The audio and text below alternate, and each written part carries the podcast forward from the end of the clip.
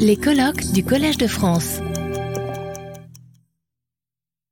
Pour cette dernière intervention de la matinée, nous allons donc entendre Christophe Lidwin, qui est associate professeur de philosophie et de français à l'Université de Californie Irvine et maître de conférence en philosophie moderne à l'Université de Paris-Cité, où il se trouve temporairement en disponibilité. Euh, Christophe est normalien, docteur en philosophie à l'école pratique des hautes études et euh, non, pardon, à l'EHESS et en lettres euh, en ayant soutenu une thèse à l'université de New York University. Il est ancien sociétaire de la Society of Fellows de Princeton et ses travaux de recherche se euh, concentrent principalement sur l'histoire de la philosophie morale et politique française du XVIe au XVIIIe siècle. Euh, Christophe Lidwin a fait paraître en 2021 un ouvrage qui s'intitule Politique au pluriel de l'amour de soi, la Boétie, Montaigne et Pascal au démêlé en plus de ses nombreux articles, il a dirigé l'édition et le commentaire des Affaires de Corse de Jean-Jacques Rousseau en 2018, paru chez Brun, et édité un volume qui s'intitule Penser l'homme, 13 études sur Jean-Jacques Rousseau, sous la direction de Claude Dabib et de Pierre Manant, qui était son directeur de thèse. Euh, cher Christophe, nous t'écoutons sur ce sujet, la haine de la vérité, dans l'analyse pascalienne des rapports de l'entendement et de la volonté. Merci beaucoup. Euh, ben, je tiens d'abord à remercier évidemment les, professeurs euh, Claudine Tiercelin et Laurence Plasnet pour, euh, pour leur invitation et pour l'organisation de ce colloque. L'objet de ma communication est donc la question de la haine de la vérité dans l'analyse que fait, propose Pascal des rapports de l'esprit et de la volonté. Alors en me concentrant sur une analyse de la haine de la euh, en concentrant mon analyse de la haine de la vérité sur cette question des rapports de l'esprit et de la volonté, je choisis de la situer en quelque sorte dans l'horizon euh, de la question telle qu'il est proposé dans l'opuscule de l'esprit géométrique, ou plus exactement dans la section de l'opuscule de l'esprit géométrique intitulée De l'art de persuader, qu'on a déjà plusieurs fois cité. Il me semble que c'est dans ce texte qu'on trouve, je dirais, des prémices d'une conceptualisation pascalienne d'une haine de la vérité, d'un concept de haine de la vérité, euh, euh, mais seulement des prémices. Contrairement à ce qui sera le cas dans les pensées, euh, un tel concept, une telle notion de haine de la vérité, ou plutôt le syntagme pascalien sera dans le fragment 743 euh, une haine mortelle euh, contre la vérité, contre la vérité. Euh, le concept n'y est pas hein, dans de l'art de persuader.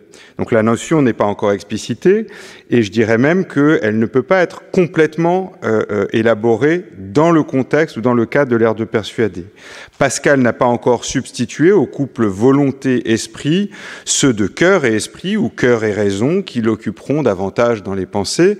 Et euh, euh, cette opération conceptuelle, j'aimerais montrer, est décisive pour la, la formulation de ce concept d'une euh, haine mortelle contre la vérité dans le fragment 743. Mais ce qui m'intéressera aussi, en revenant à ce fragment dans la dernière partie de mon, de mon travail, c'est de voir que néanmoins le couple volonté-esprit fonctionne comme un des opérateurs conceptuels les plus décisifs de ce fragment et éclaire aussi pourquoi euh, euh, ce fragment prend, disons, une orientation euh, qui porte assez directement Pascal à passer de la question de la haine de la vérité, ou de la haine contre la vérité, à une forme de haine sociale. Et c'est cette transition qui m'intéressera. Si l'analyse des relations entre l'esprit et la volonté constitue bien un point de départ essentiel, euh, euh, c'est parce que la haine de la vérité suppose pour Pascal une contrariété entre ce qu'il appelle les deux puissances qui nous portent à consentir à quelque chose. Alors, selon Dominique Descottes, la perspective de Pascal dans l'art de persuader, plus généralement dans De l'esprit géométrique, je cite, hein, est assez proche de celle de Pascal. Il est, euh, de Descartes, pardon. Et il est vrai que le lexique de, Pascal dans l'opuscule, de l'art de persuader, ou dans de l'esprit géométrique plus généralement, évoque un univers cartésien, hein, lumière naturelle, certitude, évidence. Il parle euh, euh, d'idées claires et fermes, je reviendrai sur ce, euh, syntagme, de notions communes et primitives, etc. Et le propos qu'on y trouve fait bien de Descartes dans cet opuscule, plutôt même que d'Augustin, le véritable inventeur du cogito. Pascal prenant sur ce point, ça a été montré, hein, le contre-pied d'Arnaud. Donc il y a bien un point de départ cartésien de Pascal dans ce texte sur lequel Vincent Caro, entre autres, a, insisté. Mais Pascal pense pourtant déjà, ça j'aimerais le montrer, dans De l'art de persuader, à partir de la contrariété de ces deux puissances, l'esprit et la volonté, euh, ces deux puissances qui nous portent à consentir, quelque chose qui, dans notre relation à la vérité, n'est ni envisagé ni envisageable chez Descartes. Donc il y a bien un point de départ au sens de partir de, s'éloigner d'eux aussi. Dans un contexte cartésien, on comprend euh, tout à fait la possibilité de l'erreur, hein, à partir du concours de la volonté et de l'entendement. Alors je ne fais pas une distinction formelle très, euh, euh, très forte ici entre l'entendement et l'esprit. Le terme l'esprit est employé de façon privilégiée par Pascal dans l'opuscule, mais l'entendement se trouve aussi, ce qui a une résonance plus cartésienne. Hein. Mais dans le contexte cartésien, c'est volonté-entendement qui est le, le, couple déterminant. Voyons la, la quatrième méditation. Hein. L'erreur est pour l'essentiel causée par le choix précipité de la volonté d'affirmer ou de nier ce que l'entendement ne conçoit pas clairement et distinctement dans la parfaite lumière de l'évidence. On ne trouve en revanche euh, euh, là nullement l'idée que la volonté soit corrompue par un intérêt qui pourrait la porter à s'aveugler sur ce que l'entendement lui représente avec évidence et à substituer à ce que la lumière naturelle fait connaître à l'entendement un autre objet, une construction fausse dont elle peut mieux s'accommoder et dont elle s'efforce de se persuader par un usage, je cite Pascal ici, un corrompu de la raison. Le problème de l'erreur pour Descartes, hein, c'est le texte 1, est que la volonté étant, je, cite donc, hein, la volonté étant beaucoup plus ample et plus étendue que l'entendement, je ne la contiens pas dans les mêmes limites, mais je l'étends aux choses que je n'entends pas, auxquelles étant de soi indifférentes, elle s'égare fort aisément et choisit le mal pour le bien ou le faux pour le vrai, ce qui fait que je me trompe et que je pêche. Dernier point, il fait équivaloir en quelque sorte euh, euh, euh, la problématique du faux avec celle du mal et la problématique de l'erreur, je me trompe, avec celle du péché, ce qui pose quelques problèmes à Arnaud dans, dans ses échanges avec Descartes. Ainsi, ce qui peut naturellement incliner chez Descartes la volonté à l'erreur ou au péché, c'est tout au plus la disproportion entre son infinité et la finité de l'entendement. C'est pas une haine de la vérité. Et si de fait euh, un intérêt à refuser et à haïr l'évidence de ce que l'entendement représente à la volonté était conçu par Descartes, ce dernier maintiendrait que la volonté est toujours libre de son choix dans cette affaire, qu'elle a toujours en elle-même, naturellement, la capacité de se libérer d'une telle haine, d'un tel intérêt. La volonté pour Descartes aurait toujours en elle-même cette capacité naturelle à se déprendre d'un tel intérêt qui nous rendrait déplaisante ou haïssable la manifestation d'une vérité certaine et dont la certitude a été établie. De fait, la meilleure manière d'accompagner la volonté chez Descartes hein, dans ce mouvement de déprise d'un tel intérêt consisterait sans doute en un travail de démonstration rationnelle de l'erreur de la volonté, en ce qu'elle affirme ou nie, soit encore en un exercice de l'entendement plus encore que de la volonté pour l'exprimer d'une manière un peu cliché, un peu grossière, par un exemple euh, euh, qui a quelque chose de tout sauf inactuel, euh, afin qu'une personne qui souscrit à une extravagante théorie du complot se déprenne de sa croyance irrationnelle, il suffirait de porter son attention vers la lecture de sérieux travaux dits de fact-checking. L'art de persuader la volonté consiste essentiellement ici en un art de convaincre. Euh, bon. Alors les écrits de Pascal ne disent pas le contraire sur ce point. Je veux dire par là que euh, euh, je pense pas du tout que dire que il y a probablement un échec de persuasion vis-à-vis d'un complotiste à le renvoyer à un site de fact-checking ne signifie pas que le critère de la conviction soit lâché il est au contraire essentiel. Il faut convaincre. Mais la, question est pourquoi est-ce que cela risque de ne pas suffire hein? Et en quoi cela nous amène à penser de manière plus complexe notre rapport à la vérité et, à et la question de la capacité de la raison humaine, ou du moins de la seule raison humaine, de la raison humaine seule, à répondre à une telle haine de la vérité par la seule démonstration de l'erreur? Encore une fois, ça rend pas du tout la démonstration de l'erreur inutile, mais pourquoi est-ce que le seul art de convaincre rationnellement ne suffit-il pas forcément dans ce cas? Pourquoi y a-t-il des vérités qui, en, euh, elles-mêmes certaines au regard de l'esprit, euh, euh, dont la volonté, par un usage euh, corrompu de la raison, euh, œuvre à affaiblir la certitude dès lors que ces vérités l'incommodent, euh, euh, sont vécues par elle de manière douloureuse. La, seule la question qui m'occupe donc, c'est pourquoi la seule exposition rationnelle de la vérité ne suffira pas, pour Pascal, à délier la volonté de son aversion pour certaines vérités qu'elle s'emploie honteusement à éviter, rejeter ou couvrir, euh, euh, pourquoi euh, ne permettra-t-elle pas à la volonté de se défaire d'une certaine propension à se constituer des mondes de fausseté, des systèmes mensongers, hein, dans lesquels sa haine de certaines vérités la portera à se complaire? Alors, je ne reviens pas sur mon exemple contemporain et complotiste, euh, euh, euh, mais en quelque sorte, il est en arrière-plan de, mes réflexions sur ce sujet, même si je n'y reviendrai pas dans le cours de mon exposé. Dans l'histoire de la philosophie, les écrits de Pascal ne sont évidemment pas les seuls à toucher au problème d'une insuffisance persuasive de la raison, dans le Gorgias, par exemple, de Platon, Platon nous donne à penser quelque chose d'apparemment voisin. Je prends l'exemple d'un personnage euh, comme Polos, dans le Gorgias, qui défend l'opinion que le plus heureux des hommes est celui qui peut faire tout ce qu'il désire, sans égard pour la justice et en toute impunité.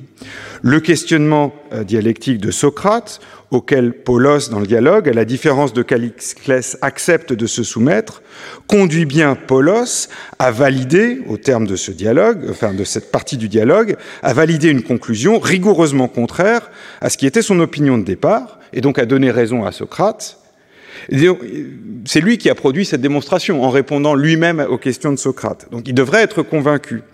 Mais il fait pourtant peu de doute que Paulos, au terme de la démonstration de la fausseté de son opinion de départ, démonstration à laquelle il a lui-même contribué, ait réellement changé d'opinion.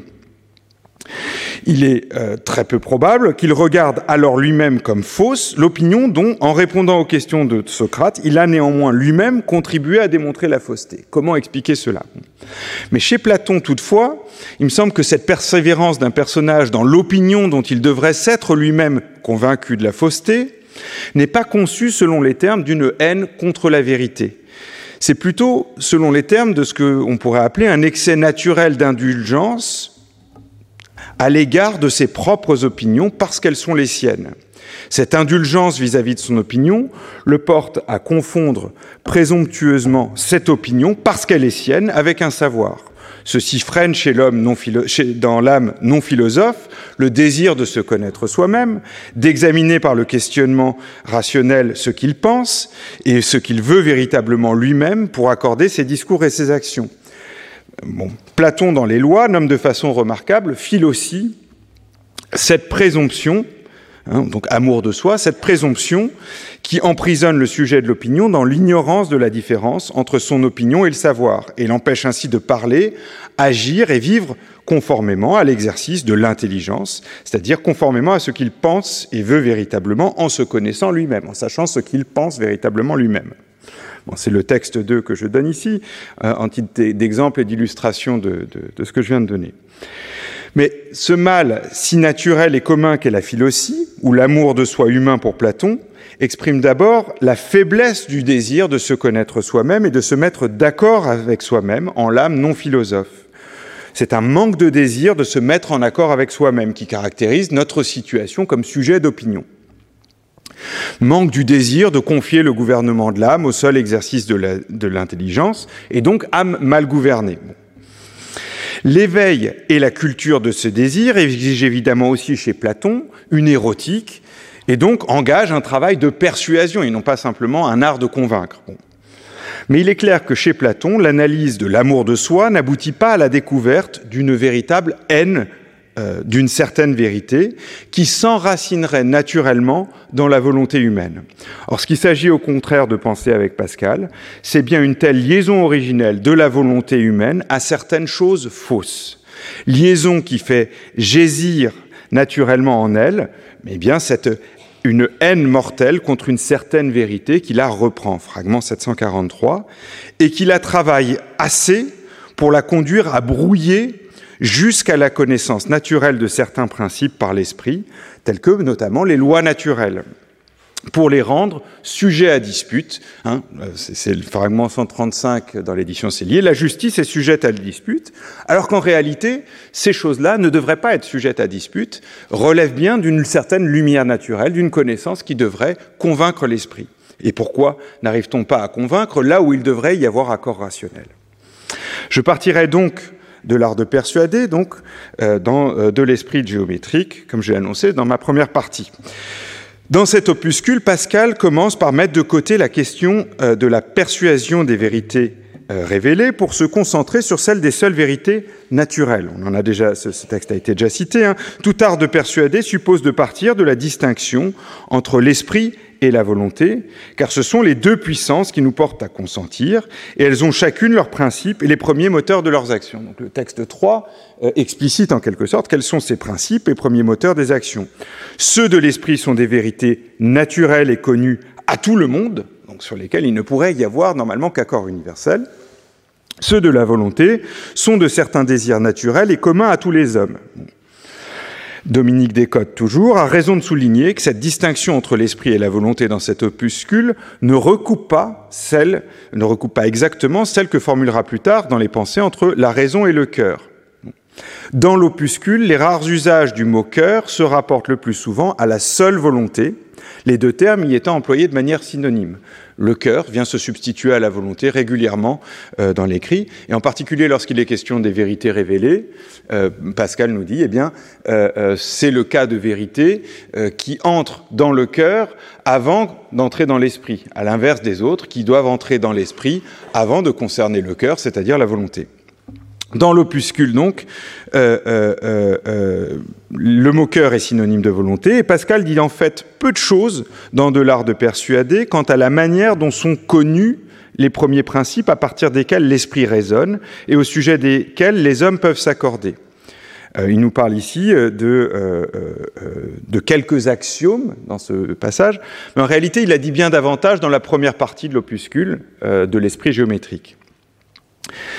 Euh, notre connaissance des notions primitives est commune que la géométrie emploie. Hein, euh, alors, euh, sont cités ici dans de l'esprit géométrique le signe espace, temps, mouvement, nombre, égalité et les semblables qui en sont en grand nombre. Notre connaissance de ces notions primitives et communes est universelle et repose sur la lumière naturelle. Ces notions communes n'ont pas besoin d'être définies pour être comprises par tout un chacun. Pascal exclut d'ailleurs qu'on puisse accéder à des définitions réelles de ces choses que tous les hommes visent communément lorsqu'ils emploient les termes communs de la langue pour les désigner, mais il soutient que la non-connaissance de l'essence de ces choses, on devrait avoir besoin de la connaissance de l'essence de ces choses pour en proposer des définitions réelles, mais la non-connaissance de l'essence de ces choses ne pose pas véritablement de problème en termes de connaissances ne nous empêche pas de former des propositions, même lorsque l'essence de ces choses nous est incompréhensible, ce qui est le cas euh, de l'espace en raison de son infinité. Nous ne pouvons pas avoir, employer justement le syntagme que j'ai déjà donné, une idée, euh, pour Pascal, on ne peut pas avoir une idée claire et distincte de l'espace, mais en revanche, on en a une idée claire et ferme. Et ça suffit euh, pour asseoir une connaissance telle que celle de la géométrie, parce que ça suffit pour en tirer de manière commune des propositions sur lesquelles appuyer véritablement une connaissance certaine. Ce n'est pas un ordre de connaissance parfaite, un ordre de démonstration parfaite, mais c'est un ordre de euh, démonstration et de connaissance qui est le plus parfait auquel nous ayons accès et parfaitement certain pour nous. La raison est certes impuissante à démontrer parfaitement, de manière parfaitement euh, logique, par exemple la divisibilité à l'infini de l'espace, mais elle est néanmoins capable de réfuter la thèse euh, contraire en montrant les absurdités auxquelles elle aboutit au regard de l'idée commune que nous avons de l'espace. Supposons que l'espace puisse se réduire à deux parties indivisibles, et on va proposer un raisonnement qu'on peut dire par l'absurde, mais c'est un raisonnement qui n'est pas exclusivement logique, ou plutôt qui, dans sa dimension de raisonnement par l'absurde, inclut toujours une dimension ostensive. Il faut montrer l'espace, donner un exemple à partir d'un espace, et donc partir d'une notion commune de l'espace pour laquelle il y a une commune intuition qui est supposée entre euh, euh, ceux qui raisonnent. Euh, et Pascal nous dit, bah, prenez euh, cette idée d'un espace réductible à deux parties indivisibles et, posez-vous la question, est-ce que ces deux parties se touchent ou elles se touchent pas? Bah, Si elles se touchent pas, c'est qu'il y a de l'espace entre elles. Si elles se touchent, est-ce qu'elles se touchent en une partie ou est-ce qu'elles se superposent? Si elles se superposent, c'est que c'est pas deux parties. Si elles se touchent en une partie, c'est qu'elles sont pas indivisibles. Euh, voilà comment il raisonne. Mais tout ça repose bien sur une intuition et non pas sur la seule, sur un raisonnement exclusivement logique. Bon. Pascal y insiste encore, pour éviter les disputes verbales, il importe toujours de ne pas confondre les définitions nominales qu'on donne des termes avec les notions communes au sujet desquelles nous formulons des propositions. Et la plupart des disputes, nous dit-il, viennent de la confusion entre deux usages d'un terme, l'usage selon la notion commune et une définition nominale qu'on a oublié de formuler en chemin. Le principal travail consiste à dissiper ces disputes. Je donne ces éléments parce qu'ils vont me servir un petit peu après, euh, euh, euh, donc j'y reviendrai. La source de la connaissance des premiers principes à partir desquels l'esprit peut raisonner géométriquement est donc certaine. Euh, euh, c'est une lumière naturelle grâce à laquelle nous pouvons établir avec la plus grande certitude certaines propositions au sujet de certaines notions dont l'essence nous demeure pourtant inaccessible, dont l'essence demeure pourtant inaccessible à la connaissance, voire incompréhensible à notre entendement. Dans de l'art de persuader, cette lumière naturelle qui précède l'exercice démonstratif de la raison peut paraître qualifier dans cet opuscule euh, la puissance de l'esprit, même si l'essentiel du raisonnement qui persuade l'esprit repose en fait moins sur la certitude de la vérité des premières propositions que sur le fait de les reconnaître communément comme axiomes. Hein, C'était euh, euh, dans ce passage, outre plusieurs axiomes particuliers que les uns reçoivent. Hein. Seules les vérités révélées, en tout cas, sont accessibles au cœur, c'est-à-dire ici à la volonté avant de l'être à l'esprit, mais ce sont précisément des vérités auxquelles nous n'avons pas accès par la seule lumière naturelle. Voilà pour le, cadrage. Après avoir distingué en tout cas l'esprit et la volonté comme puissance qui nous porte à, consentir, Pascal examine, dans un texte un peu long, je ne lirai pas en entier, euh, la diversité des qualités des choses que nous devons persuader. Il s'agit ici en fait d'une sorte de table logique où on met d'un côté une colonne euh, volonté, une colonne euh, esprit, euh, et on attribue une valeur positive, négative ou nulle aux choses qui affectent chacune de ces deux puissances. Donc en fait, ce, ce, long texte vous donne des cases où vous avez plus et zéro. Plus pour euh, euh, la, volonté, zéro pour l'entendement. Euh, plus pour l'entendement, zéro pour la volonté. Plus et plus, moins et moins. Et le cas le plus problématique, c'est les cas où précisément ce qui affecte l'esprit va affecter de manière contraire la volonté. C'est ici, je, je, prendrai par exemple le cas de la géométrie, qui est le premier qui examine Pascal. Au fond, dans le cas de la géométrie, ce qui persuade l'esprit n'est pas ordinairement susceptible euh, euh, d'être contrarié par ce qui persuade la volonté. Et donc la volonté ne fait pas obstacle ici, en quelque façon, à notre accès à la vérité. C'est pourquoi, selon Pascal, dans ce cas particulier, l'art de persuader peut essentiellement consister en celui de convaincre, sans presque se soucier des manières d'agréer au principe du plaisir, qui en général ne sont pas fermes et stables. Les vérités géométriques n'ont pas de rapport essentiel au plaisir qui nous touche le plus, et donc on peut avoir ici un art de convaincre. Quant aux choses qui ont une liaison étroite avec les objets de notre satisfaction, alors une première difficulté tient sans doute, remarque Pascal, à l'instabilité des principes qui persuadent, la volonté, inconstance d'un homme à un autre, voire d'un homme à lui-même. Ils sont divers en tous les hommes, dit Pascal, et variables avec une telle diversité qu'il n'y a point d'homme plus différent d'un autre que de soi-même dans les divers temps. Enfin, ça, ça empêche peut-être Pascal de fixer des règles générales d'un art d'agré, mais ce n'est pas un gros problème, il me semble, pour lui. Cette instabilité n'est pas réellement problématique pour Pascal, ou plutôt elle le devient dans le cas euh, de ces choses où il y a une liaison étroite euh, entre les objets de notre satisfaction ou les désirs du cœur avec les objets qui engagent aussi l'esprit. Pascal ajoute ainsi, hein, c'est la dernière partie, euh, euh, euh, mais comme hors de la géométrie qui ne considère que des figures très simples, il n'y a presque point de vérité, donc c'est juste à la suite hein, de, ce texte, il n'y a presque point de vérité dont nous demeurions toujours d'accord, et encore moins d'objets de plaisir dont nous ne changions à toute heure. Je ne sais s'il y a moyen de donner des règles fermes pour accorder les discours à l'inconstance de nos caprices. Alors une première lecture de ce passage, de ce que je viens de dire, pourrait nous laisser penser que les deux séries, celle des vérités dont nous, ne, demeurons pas toujours d'accord d'une part, celle de nos plaisirs constamment changeants d'autre part, sont deux séries indépendantes. En vérité, je crois que c'est pas ça.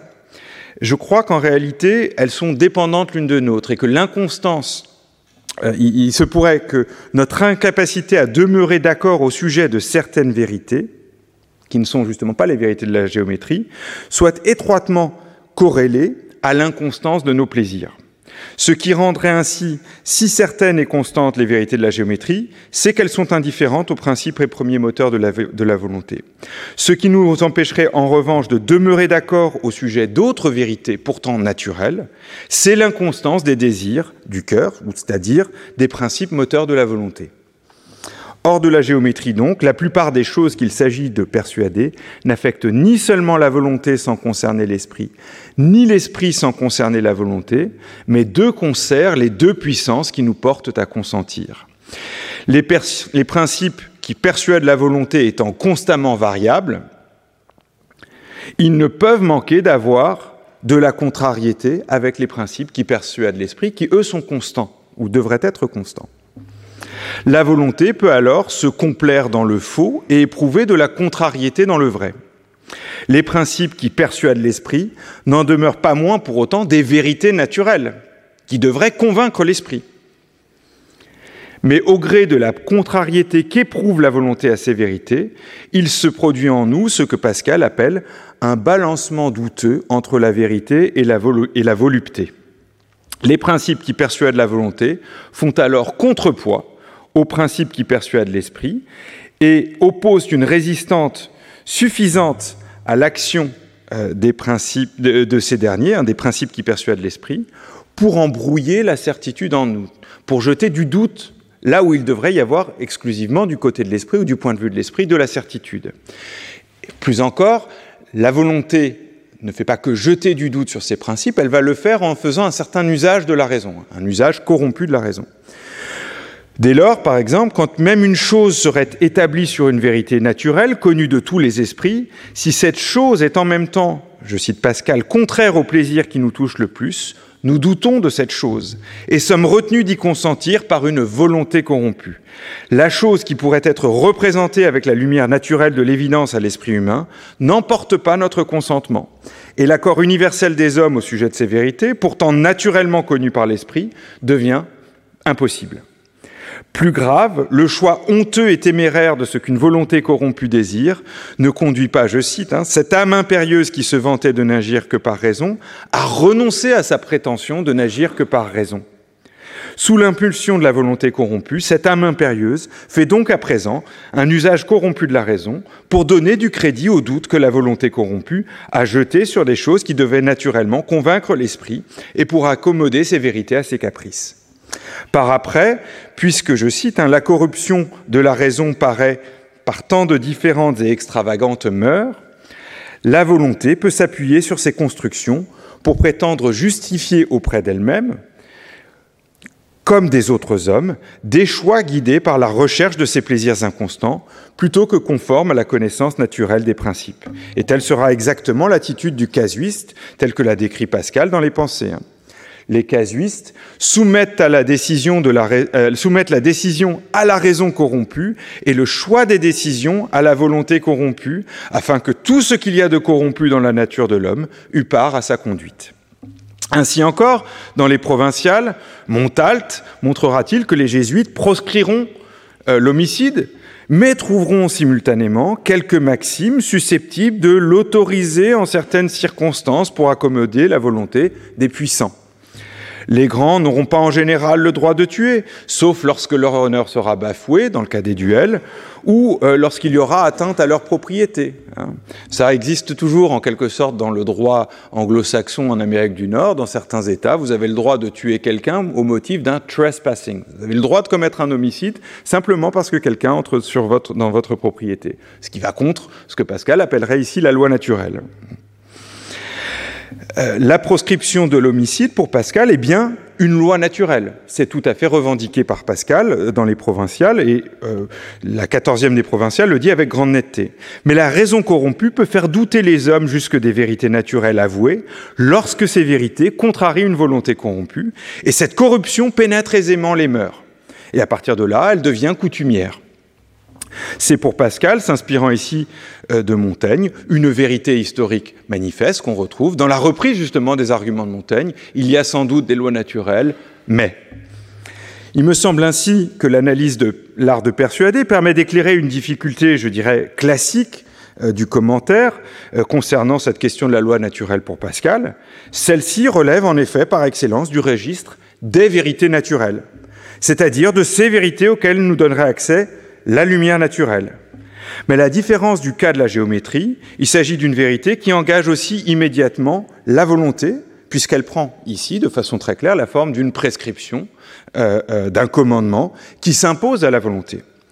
Ces vérités-là peuvent donc contrarier la volonté corrompue, qui, par un usage corrompu de la raison, parvient à des degrés divers, selon l'époque et le lieu, à en affaiblir ou relativiser la certitude dans les mœurs. Il n'est donc pas nécessaire ici de supposer quelques tournants pessimistes dans la pensée politique de Pascal pour leur rendre compte de la complexité de sa position sur cette question. Je conclurai cette première section sur deux remarques. Dans l'exemple que je viens de donner, on sent bien que l'expression de lumière naturelle euh, n'est plus vraiment, ne suit plus un usage cartésien, un usage ordinaire. Hein. Et est-ce qu'elle convient encore euh, de la même manière qu'à propos des propositions euh, de la géométrie? La vérité des lois naturelles, dès lors que leur forme est normative et prescriptive, n'affecte jamais seulement l'esprit, mais elle engage toujours aussi la volonté. Donc comment, euh, comment, qualifier ce type de vérité-là? Des vérités qui ont un caractère euh, normatif ou prescriptif pour la volonté. Bah, la volonté, manifestement, ne peut pas leur rester indifférente. Euh, et elle peut être directement incommodée par de telles vérités si elles engagent directement une prescription. Ceci, me semble-t-il, peut déjà euh, présenter un premier éclairage sur les raisons pour lesquelles Pascal a pu chercher un autre lexique que celui de la lumière naturelle et de l'évidence pour exprimer notre accès à ces vérités qui lient la volonté. J'insiste sur le fait que ici euh, le, mouvement lexical euh, serait justifié non pas par la question des vérités révélées, mais par une question qui concerne des vérités naturelles, puisque les lois naturelles sont des vérités naturelles. Deuxième point, par rapport à la question qui m'occupe aujourd'hui, on peut se demander si l'analyse de l'art de persuader permet bien déjà de former un concept de haine de la vérité. Alors je dirais que si c'est le cas, cette haine n'a pas un caractère structurel dans de l'art de persuader. Si elle a un caractère structurel, c'est en réalité occasionnel. C'est l'instabilité des principes de la volonté qui explique que, bah, occasionnellement, il y a contrariété, mais ces principes pouvant changer, occasionnellement, il y a aussi non-contrariété entre les deux. Euh, donc, si c'est le cas, je dirais donc cette haine n'est encore structurelle qu'en raison de l'instabilité des principes moteurs de la volonté, c'est-à-dire, pour employer une terminologie augustinienne que Pascal reprend, de notre concupiscence. Mais la contrariété entre les principes de l'esprit et ceux de la volonté reste seulement occasionnelle. Les vérités qui incommodent notre volonté à une certaine œuvre peuvent lui agréer à une certaine autre. L'analyse de l'art de persuader ne nous éclaire pas encore sur une certaine vérité dont la volonté corrompue éprouverait par nature la contrariété et qu'elle ne pourrait que haïr et honteusement chercher à couvrir. Quelque chose lit-il donc originellement la volonté humaine au faux? Trouve-t-on dans la nature de la volonté humaine le gisement d'une haine mortelle contre une certaine vérité qui la reprend? J'entends montrer à présent que l'opération pascalienne dans les pensées, qui le conduit à employer, à substituer au lexique de la lumière naturelle celui du cœur, euh, va en quelque sorte libérer la conceptualisation d'une telle haine. Euh, je l'ai signalé, à l'inspiration non cartésienne du langage de Pascal dans l'esprit géométrique en général, se substitue de façon très nette dans les pensées un langage philosophique faisant du cœur une faculté de connaissance intuitive, on dira, ou sensible, c'est plus juste, des premiers, instinctive même, des premiers principes naturels, tels que notamment ceux de la géométrie. Alors, ce texte est archi connu, euh, euh, euh la connaissance des premiers principes, comme qu'il y a espace, temps, mouvement, nombre, est aussi ferme que celle que nos raisonnements nous donnent. Ce qui m'intéresse dans ce texte, c'est le fait qu'on retrouve exactement ce qui, qui, euh, les, termes par lesquels Pascal décrivait la lumière naturelle euh, dans de l'esprit géométrique. Or, cette fois-ci, il appelle ça cœur. J'appelle cœur euh, ce que j'appelais auparavant la lumière naturelle. Le mot cœur, ainsi entendu, ne nomme pas le siège intime de la volonté et de l'amour dans ce euh, passage, mais la faculté qu'a notre âme de sentir avec une certitude inébranlable, d'avoir une connaissance sensible et certaine des premières vérités que la raison seule n'est pas capable de démontrer parfaitement, mais sur lesquelles elle peut prendre appui dans l'ordre de la connaissance. Ainsi encore, hein, euh, c'est le texte 7, nous connaissons la vérité non seulement par la raison, mais encore par le cœur. C'est de cette dernière sorte que nous connaissons les premiers principes, et c'est en vain que le raisonnement, qu'il n'y a point de part, essaie de les combattre. Cette acception du moteur, du, mot cœur, pardon, comme faculté nous faisant sentir les vérités ou la vérité des principes que la raison ne peut pas parfaitement démontrer, n'est manifestement pas commune. C'est pas l'acception du vulgaire. Par rapport à l'art de persuader, c'est une évolution significative puisqu'il faut à présent dire que les choses qui emportent le consentement de l'esprit dépendent en premier lieu de cette connaissance des premiers principes naturels par le cœur, entre guillemets, c'est-à-dire en ce nouveau sens. Or, la connaissance des premières notions de la géométrie, quant au nombre, à l'espace, au mouvement, etc., laisse la volonté indifférente. Donc on a bien un sens du mot cœur qui ici laisse la volonté indifférente. Il y a une connaissance du cœur, connaissance sensible des premiers principes, qui intéresse l'esprit, mais pas la volonté. C'est sur la base de cette connaissance instinctive des premiers principes naturels que peuvent être tirées les propositions géométriquement liées qui convaincront l'esprit au sujet des nombres, de l'espace, du mouvement, etc. C'est bien une acception très bizarre euh, du mot cœur. Hein. Alors si ce sens du mot cœur s'éloigne de l'acception commune du terme, est-ce qu'il s'agit là d'une définition arbitraire, conventionnelle? J'appelle cœur euh, la faculté euh, nous donnant accès à la connaissance sensible des principes, connaissance intuitive des principes Ou bien s'agit-il d'une proposition au sujet du cœur? En quel cas, euh, ce n'est pas du tout la même question. Hein. puisque cette fois-ci, la proposition portera forcément sur la notion commune de cœur. Donc ça ne pourrait pas s'éloigner autant euh, de l'acception, entre guillemets, vulgaire. Le sens commun de l'expression, le siège de la volonté la plus intime et de la faculté d'aimer, et le sens technique, la faculté faisant sentir la vérité des premiers principes du mot cœur, coexistent bien dans les pensées. Le sens commun y persiste bien dans l'opposition fréquente entre l'ordre du cœur et l'ordre de l'esprit. Le cœur a son ordre, l'esprit a le sien, qui est par principe et démonstration, le cœur en a un autre. Bon, euh, mais aussitôt après, on ne prouve pas qu'on doit être aimé en exposant d'ordre les causes de l'amour, cela serait ridicule. De fait, le cœur a ses raisons, etc. Euh, je ne recite pas ce, fragment euh, trop cité. Euh, mais bien entendu, cette opposition entre le cœur et l'esprit dans les pensées a encore pour fond le rejet pascalien de la théologie rationnelle, ou en tout cas de son, la, reconnaissance de son inutilité. Hein. C'est le cœur qui sent Dieu et non la raison. Voilà ce que c'est que la foi, Dieu sensible au cœur, non à la raison. Cette opposition entre l'ordre du cœur et l'ordre de l'esprit dans les pensées, formulée en ces termes-là, elle reprend euh, pour l'essentiel en fait quelque chose qu'on trouvait dans de, l'esprit géométrique, où le mot cœur opposé à l'esprit était clairement synonyme de volonté, je l'ai dit. Hein. Je donne un exemple dans le texte 8. Hein. Euh, euh, euh, il revenait hein, ici clairement au cœur d'aimer, et en revanche à l'esprit, et non au cœur, d'accorder les principes. Mais pour le reste, on opposait ici le, le, le cœur à l'esprit comme la volonté à l'esprit. Il paraît de là, quoi que ce soit qu'on veuille persuader, il faut avoir égard à la personne à qui on en veut, dont il faut connaître l'esprit et le cœur. Cœur, c'est bien volonté hein, dans ce passage, c'est très clair. Quel principe il accorde, quelle chose il aime. La superposition dans les pensées entre le sens technique, faculté de sentir les principes, et le sens ordinaire, siège de l'amour de la volonté, brouille manifestement le dispositif de l'art de persuader. Puisque le cœur, entendu comme siège intime de la volonté et de l'amour, est par excellence la faculté susceptible, si on regarde euh, l'art de persuader, la faculté susceptible d'obscurcir la connaissance des principes qu'accorderait l'esprit si ces principes le contrarient.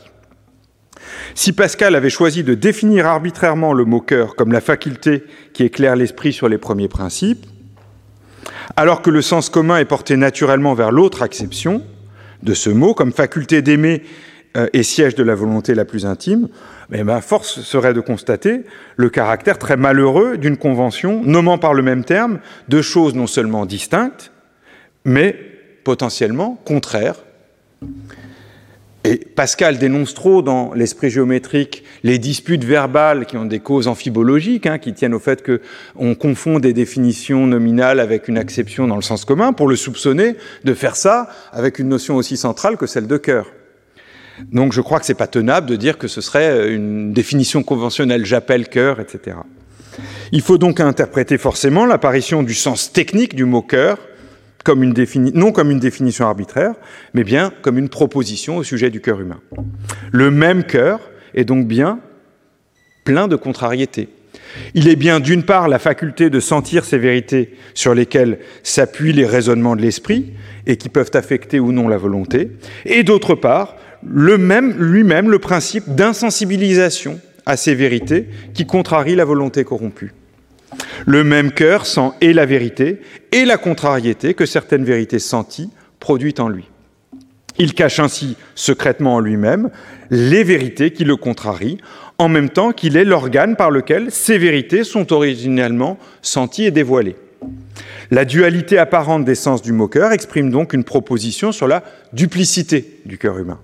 Un organe qui s'insensibilise lui-même à la vérité qu'il sent, ce qui le rend monstrueux évidemment mais qui cherche évidemment par là aussi à couvrir, parce qu'elle le contrarie, cette vérité même dont il est l'organe sensible, qu'il dévoile. C'est un organe qui se rend par là lui-même, à lui-même insondable.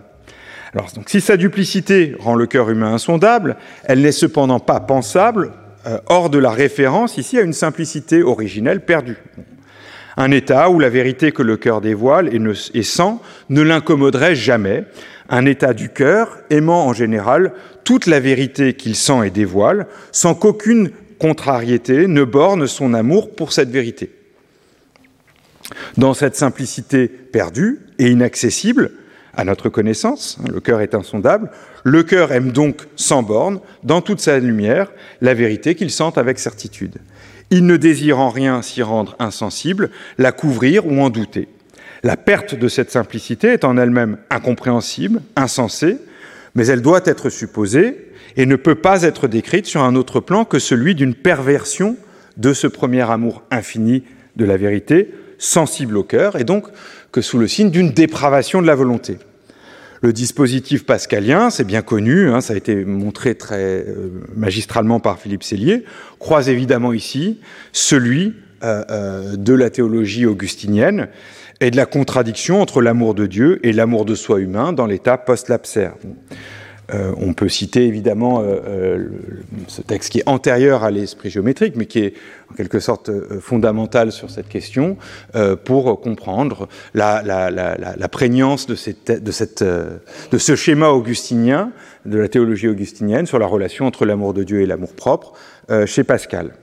L'amour-propre est la passion injuste par excellence, car il est la source d'une contrariété que le cœur humain trouve en premier lieu en la vérité de Dieu lui-même, la sensibilité du cœur à la vérité de Dieu ne cessant de rappeler au moi humain qu'il n'est pas, lui, l'objet d'amour infini qu'il veut être. C'est donc en premier lieu la vérité de Dieu, à la vérité de Dieu, pardon, que le cœur humain cherche à s'insensibiliser pour s'empêcher de la considérer en la couvrant, la cachant la voilant, etc., voire en en crucifiant et suppliciant la manifestation humaine. Et c'est donc d'abord contre cette vérité qu'il le reprend qu'il conçoit une haine mortelle. Ce serait la vérité de Dieu, si vous voulez. Alors évidemment, ça propose, euh, ça peut servir d'éclairage euh, euh, initial à ce texte archi célèbre, hein, le fragment 743. La nature de l'amour propre et de ce moi humain est de n'aimer que soi et de ne considérer que soi. Évidemment, c'est Dieu qui ne serait que le seul objet digne de cet amour et de cette considération, l'objet exclusif de cet amour et de cette considération. Mais que fera-t-il? Il ne saurait empêcher que cet objet qu'il aime ne soit plein de défauts et de misère. Il veut être grand, il se voit petit, euh, etc. Le problème qui se pose à l'amour-propre tient alors à la combinaison des deux opérations rapportées exclusivement à soi. N'aimer que soi, ne considérer que soi. Car la combinaison de ces deux opérations ne peut que produire une contradiction entre l'objet d'amour infini que le moi humain veut être, en aimant que soi en lieu et place de Dieu, et l'objet plein d'imperfection qu'il se voit être. Ne considérer que soi, c'est bien ne porter que sur soi l'attention du regard. Or, cette combinaison des deux opérations est nécessaire, on ne peut pas les séparer. L'amour euh, déréglé et exclusif que l'homme a pour lui-même après le péché est ce qui porte machinalement le moi humain à désirer être l'objet de toutes les attentions du regard, donc à ne considérer que soi. Mais cette contradiction nécessaire entre le moi humain tel qu'il veut être et tel qu'il se voit être se trouve ainsi soulignée par une construction anaphorique hein, très célèbre. Il se veut X, ou X nomme une perfection, et il se voit non X.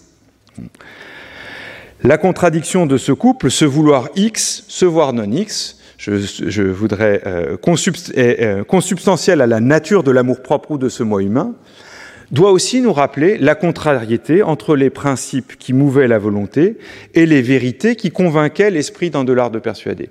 J'y suis sensible parce que c'est le dernier terme, hein, qui le convainc de ses défauts. C'est le regard ici, c'est un regard qui convainc. Et il me semble que on retrouve bien dans ce fragment, en réalité, de manière opératoire, le couple de la volonté et de l'esprit qu'on trouvait dans de l'esprit géométrique. Même si le lexique de l'esprit géométrique a été remodelé, il est encore opératoire ici.